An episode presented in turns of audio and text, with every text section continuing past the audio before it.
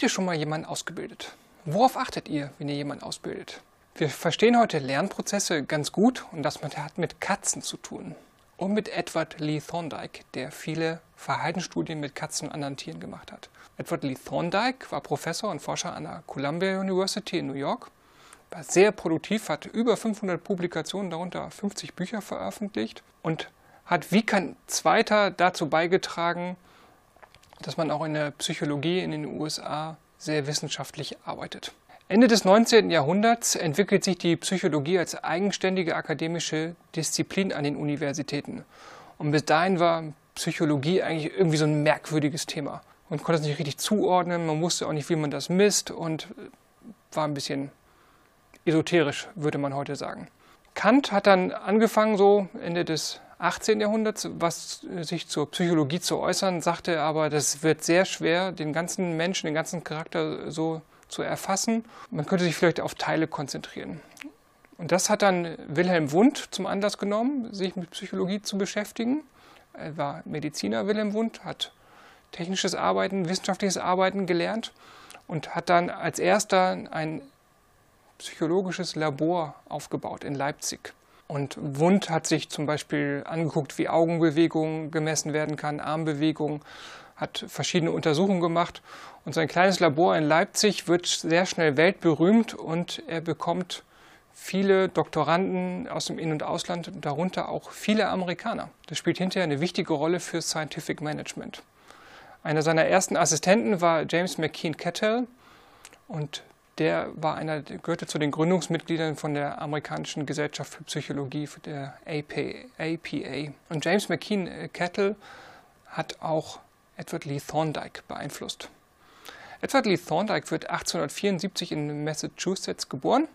Er will eigentlich Literatur studieren, hört dann in Harvard William James.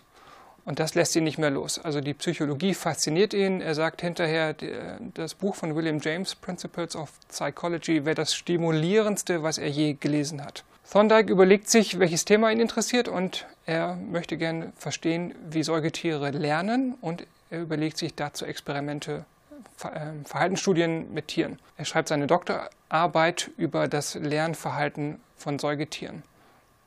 Damals waren Tiere noch nicht zugelassen an der Universität und er hat dann die Tiere entweder im Keller von William James gehalten oder bei sich im Zimmer, um mit denen Experimente zu machen. Wie geht Thorndike nun vor? Er möchte wissen, ob Tiere sich merken können, wie bestimmte Dinge funktionieren. Dazu holt er sich Katzen und er baut so Puzzlekäfige. Die Katzen, er setzt die Katzen in diesen Käfig rein und äh, die Katzen kommen erstmal so nicht raus. Sie müssen Hebel betätigen oder einen anderen Mechanismus finden, der die Tür öffnet. Ist nicht kompliziert, aber nicht offensichtlich setzt jetzt die Katzen da rein und beobachtet, was sie tun. Die versuchen erstmal unterschiedliche Strategien. Also die versuchen sich mit dem Rücken an die Decke zu strecken, ob der, die Kiste vielleicht oben aufgeht. Sie graben an der Tür, wollen sie da vielleicht runter durch äh, wollen. Sie kratzen an den Stäben, sie miauen oder heulen.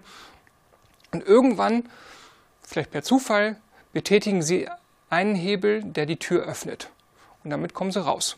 Draußen ist irgendwie Futter, das sie dann fressen wollen. Jetzt setzt er die Katze beim nächsten Mal wieder rein in den Käfig und jetzt stellt er interessanterweise fest, die Katzen wenden jetzt die Strategie, die sie zuletzt angewendet haben, als allerletztes, ziemlich gleich am Anfang an.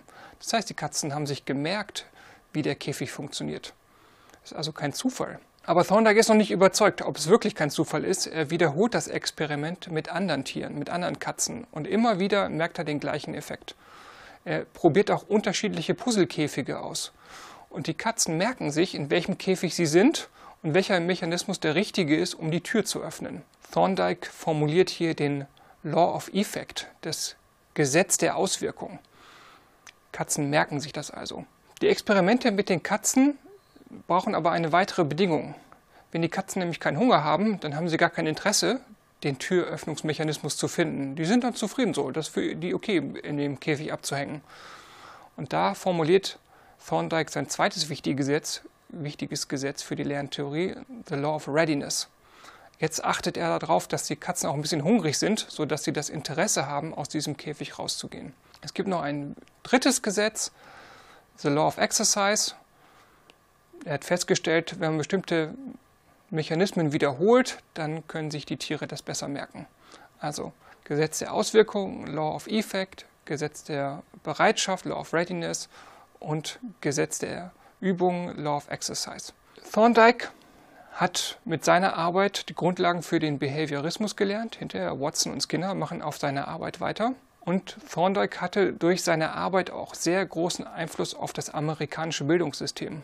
Also wie weit sind Schüler, was muss man denen geben zu bestimmten Zeiten. Er hat zum Beispiel Wörterbücher geschrieben, Lesebücher, Mathebücher, hat sich also sehr genau angeguckt, in welcher Situation sind die Schüler und was brauchen die dann.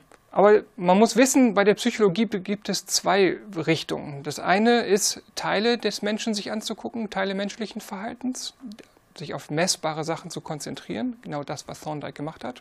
Und gibt es auch den anderen Bereich, den Menschen als Ganzes zu betrachten, was hinter Gestaltpsychologie und solche Themen waren. Und es gibt eben noch andere Richtungen in der Psychologie. Dewey zum Beispiel hat Psychologie immer ganzheitlicher gesehen oder hatte auch einen demokratischeren Ansatz an Bildung oder an Menschenbildung. So.